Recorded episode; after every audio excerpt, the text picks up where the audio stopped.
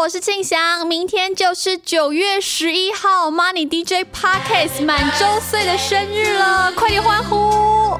已经收到很多听众朋友的祝福，不管是一路以来就支持我们的你，还是最近才开始听我们节目的你，都谢谢你们陪我们到现在。还记得第一集是我和万万主持的 PS Five，想当初真的是非常紧张，脚都在抖，而且到目前为止啊，我们内部真的经过很多讨论和内容的调整。就是希望带给听众朋友们满满的收获，而且你有发现吗？现在如果你回去点播一些哎你很有兴趣的题目跟这个主题，你会发现其实历久弥新，真的是跑线记者过去累积满满的经验值，不藏私的带给大家。而上次啊 DJ 五十的留言造成非常大的回响，也让我们挤进了商业类 Top Ten 排名，真的是最好的生日礼物了。而这礼拜可以。请大家在苹果、在 YouTube、在各大平台留言给我们一个留言，一个祝福，祝我们生日快乐吗？啊也来告诉我们到目前为止最喜欢的一集节目或者最想听的内容，快来淹没我们！接下来就进入我们这礼拜的 DJ 有事吗？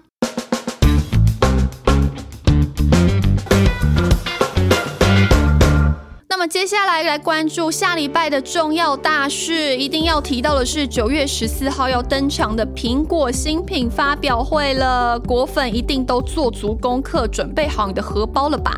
呃，我自己最期待其实就是宝宝蓝的 iPhone 十三，看起来就是软绵绵的，很可爱的样子。你们有喜欢的颜色吗？也可以留言告诉我。好啦，要告诉大家的是，其实整个供应链早就开始动起来了，像是金属机壳厂红准八月营收。也重返了百亿的规模，而另外像 AirPods 三也传出九月起要开始逐步放量，新日新就渴望来做售会了。而另外呢，像是镜头厂商大力光、玉金光，其实八月营收也开始增温，市场预期九月、十月还会逐步的垫高哦。而在组装厂的部分，这次的份额其实跟上一代没有太大的改变，还是红海拿到 iPhone 最大的组装份额，而其余则是来和硕来做。拿下，但可以关注的其实是在 iPhone 十三当中这个生化价族群的表现。那当中又以稳茂和全新最为受惠，第四季的业绩也很值得期待哦。而当然，除了苹果发表会之外，还要告诉你两个电子族群最近的变化。第一个就是全球第四大的晶圆代工厂革新 Global Foundry 也要在下礼拜来举行全球这个技术高峰会。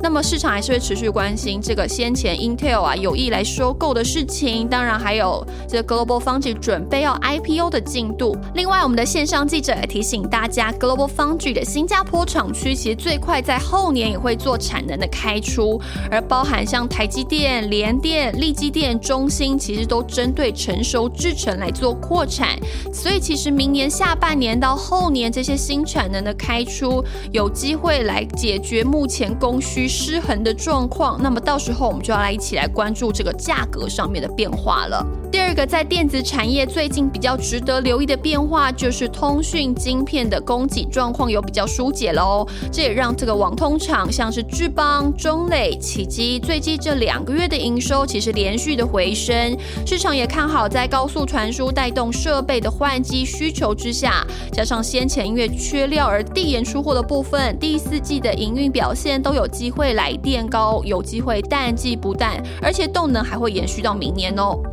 接下来看到船产的部分，下礼拜越南终于有机会复工了，这也让台湾的成衣双雄如虹、巨阳，还有台湾的这个高尔夫球代工厂富盛应用、民安都非常值得后续能够尽快的开工来做恢复生产，拼一下第四季旺季的表现了。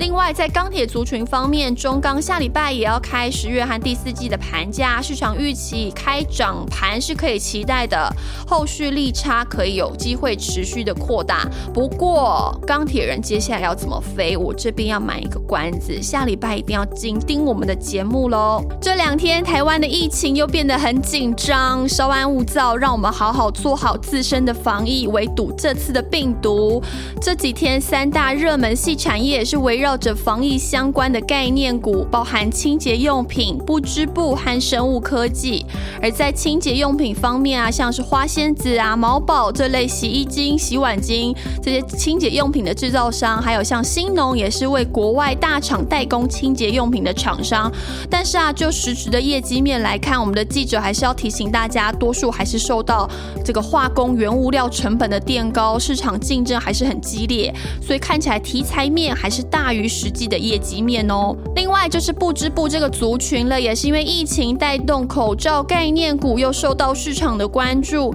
但是去年大幅度的扩产之下，目前全台湾的口罩供给实在是过剩，特别是现在目前的口罩产线的架动率大概只有三四成，因此今年的十级的业绩面也甚至比起疫情之前还要有一些压力。而当然，这些不织布厂商也想要往冷气啊、空气清净机里面的过滤材来做拓展，希望能够增加一些中长期的营运动能了。最后，在生技产业方面，检验试剂的族群包含宝林、亚诺法、瑞基和泰博，也是攻势再起，但是题材对于股价的激励通常还是超过实质的业绩面。比方像是宝林啊，这个国内第二大的检验试剂的出货厂商，这几个月的出货期都维持在高峰，不过看起来要再大幅拉升还是有些难度在的。而另外像是国产疫苗的供应链也被关注了，而像是这个高端，因为施打的人数其实有点不如预期，想象的空间也会有个天花板，